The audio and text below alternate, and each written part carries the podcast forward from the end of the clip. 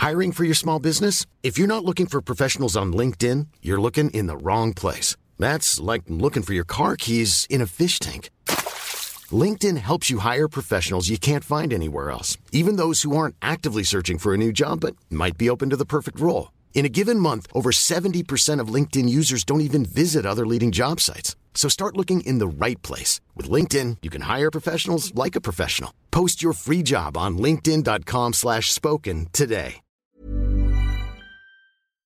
El análisis. Bueno, y me da muchísimo gusto saludar en línea telefónica a Arturo Ávila, él es presidente de IBN, también de B-Analytics y experto en seguridad nacional por la Universidad de Harvard. ¿Cómo estás, Arturo? Blanca, con el gusto de saludarte, por supuesto, y con el gusto de saludar a todo tu auditorio. Gracias Arturo por esta comunicación que pues ya ha sido muy frecuente en este espacio, tu espacio. Oye, cuéntanos, en el periódico El Heraldo de México, pues por supuesto que tú haces un amplio análisis de COVID-19 y el nuevo mercado de la delincuencia organizada, porque ahora pues ya hasta nos falsifican cubrebocas, gel antibacterial y hasta pruebas para detectar el COVID-19. Sí, fíjate que algo muy curioso, Blanca, hemos estado analizando quienes nos dedicamos al tema de la seguridad nacional, es un nuevo mercado que surgió con motivo de la pandemia, ¿no? Efectivamente empezó a haber una muy, muy alta actividad delictiva de grupos delictivos que empezaron a ver, por supuesto, el fraude, por ejemplo, de productos farmacéuticos como una de las eh, principales actividades delictivas, la venta de pruebas, por ejemplo, de detección falsas, la venta de medicinas falsificadas de muy baja calidad, por supuesto, robo de medicina, distribución incluso de, de vacunas falsas cuando la vacuna todavía ni siquiera está en el mercado, que fraude de vacunas a gobiernos y a particulares, eh, mascarillas falsificadas, y entonces empezamos a hacer un mapa delictivo muy interesante, Blanca, que publicamos, como tú bien lo mencionas, en el Heraldo, que deja muy claro que hay una actividad ilícita que está organizada y que se trata justamente de sacar provecho del COVID-19. Es increíble lo que está pasando. Totalmente, que saquen provecho de la tragedia y es que es también inverosímil pensar, Arturo, que la delincuencia organizada pues siempre se está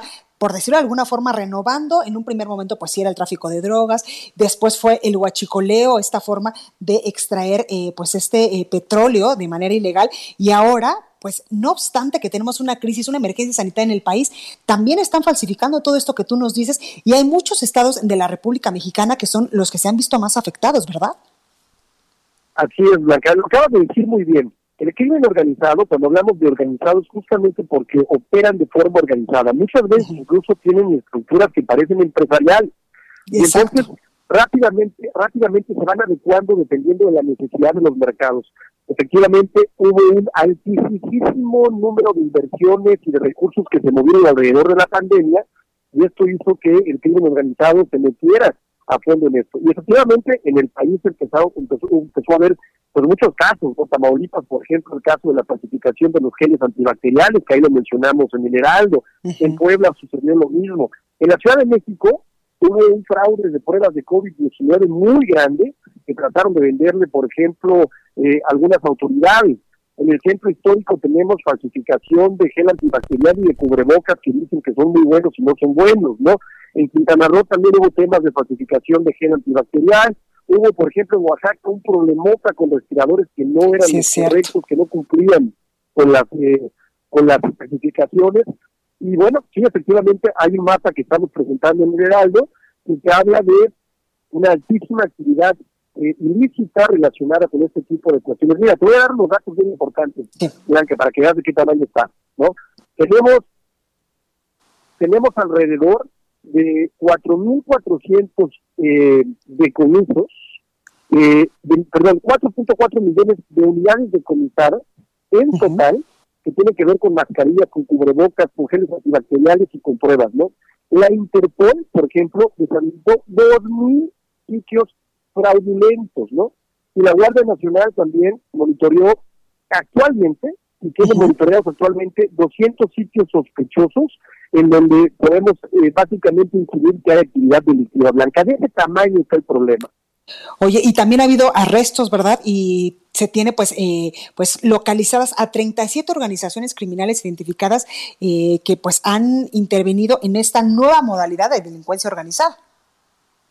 Hay 37 organizaciones que están eh, identificadas, hay cerca de 27, que no es este dato, pero este dato lo acabamos de obtener hoy, que están ya siendo investigadas, 121 arrestos como lo mencionamos, y hay una operación muy interesante que le llamaron la Operación Pangea en donde hubo cerca de 90 países le entraron junto con la Interpol para poder justamente tratar de evitar que estas organizaciones criminales que además tenían conexiones internacionales siguieran sacando provecho de la pandemia. Así es que, Blanca, en la, en la publicación de Heraldo hacemos un análisis muy profundo le entramos a toda la infografía de cómo funcionan y qué delitos se están cometiendo, qué productos son los que están allá afuera y que la gente debe tener muchísimo cuidado, cuál ha sido la respuesta de las autoridades y cuál es el mapa delictivo, estimada Blanca. Totalmente y muchísimas gracias Arturo porque eh, pues incluso justamente ahorita estoy viendo estas páginas del Heraldo donde publicabas esta información y está súper bien detallada y también pues esta es eh, información de inteligencia, no es nada más un análisis que uno se saque de la manga. Sí, la realidad es que es una investigación documental muy amplia. Exactamente. No solamente, no solamente son datos públicos, también hicimos una investigación documental con organizaciones internacionales, recurrimos a la Interpol para obtener toda esta información y lo que estamos presentando es información inédita, exclusiva y muy relevante para toda la gente y sobre todo en esta época. No, no se vale que los criminales incluso se atrevan a sacarle provecho a una situación tan desafortunada como esta terrible pandemia. Totalmente y abusar de la buena voluntad de la gente que se que se quiere cuidar, por ejemplo, pues eh, comprando estos cubrebocas o este gel antibacterial, pero sobre todo lo más, eh, lo más eh, trágico que yo veo o lo más preocupante son incluso las pruebas o los respiradores que tú nos decías que en Oaxaca pues detectaron algunos que eran pues totalmente falsos y que no tenían ni siquiera las mínimas medidas de, de pues de, de que se necesitan para que un respirador pues le funcione a una persona. Y ahí también estás jugando con la vida de mucha gente.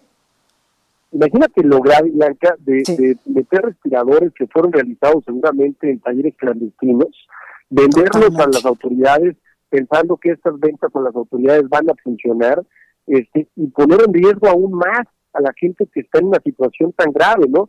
El mismo tema con las pruebas, ¿no? ¿Cómo se atreven a vender pruebas que no funcionan y que no detectan el virus, ¿no? Y allá andan muchísimas gentes vendiendo, incluso engañando gobiernos de los estados en este tema de las pruebas y las mascarillas ni se digan, ¿no? Las mascarillas ya sabemos que son un elemento fundamental para poder parar la pandemia.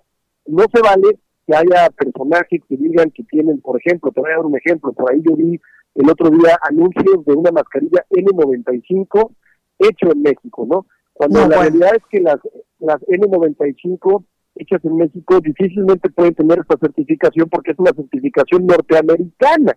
Entonces, desde ahí te das cuenta que, que, hay un tema de fraude muy importante. Es importante pues referirse a la página de Cofepris Blanca este, eh, para poder identificar qué es lo que está allá afuera. También la FDA tiene una publicación donde pone todos los productos fraudulentos y es fácil entrar y poder ver qué eh, empresas están boletinadas y qué tipo de fraudes están sucediendo y también Interpol en su página requiere algunos de estos casos a nivel internacional que nos pueden servir como guía para no caer en este tipo de situaciones. Totalmente, pues ahí lo tenemos Arturo Ávila, presidente de IBN, también de V-Analytics, que es donde por supuesto nos da toda esta información y experto en seguridad nacional, como usted lo acaba de escuchar, por la Universidad de Harvard. Gracias Arturo por esta comunicación y te escuchamos pronto. Blanca, muchísimas gracias, gracias por la invitación para platicar con tu, auditorio como siempre. Un abrazo y saludos a todos. Gracias Arturo, buenas tardes. ACAST powers the world's best podcasts. Here's a show that we recommend. The Real Housewives is a guilty pleasure for most, but if you're looking to not feel guilty about that pleasure, tune in to Everything Iconic with me, Danny Pellegrino, where I break down all the messy moments and behind the scenes antics of Bravo's popular franchise. And on Everything Iconic, I also interview celebrity guests like Kelly Ripa, Kiki Palmer, Drew Barrymore, Cameron Diaz, and more about their guilty pleasures, their past work, and so much more. So if you're pop culture obsessed and find yourself watching way too much reality TV like me, tune in to Everything Iconic with Danny Pellegrino wherever you listen to podcasts. ACAST helps creators launch, grow, and monetize their podcasts everywhere ACAST.com.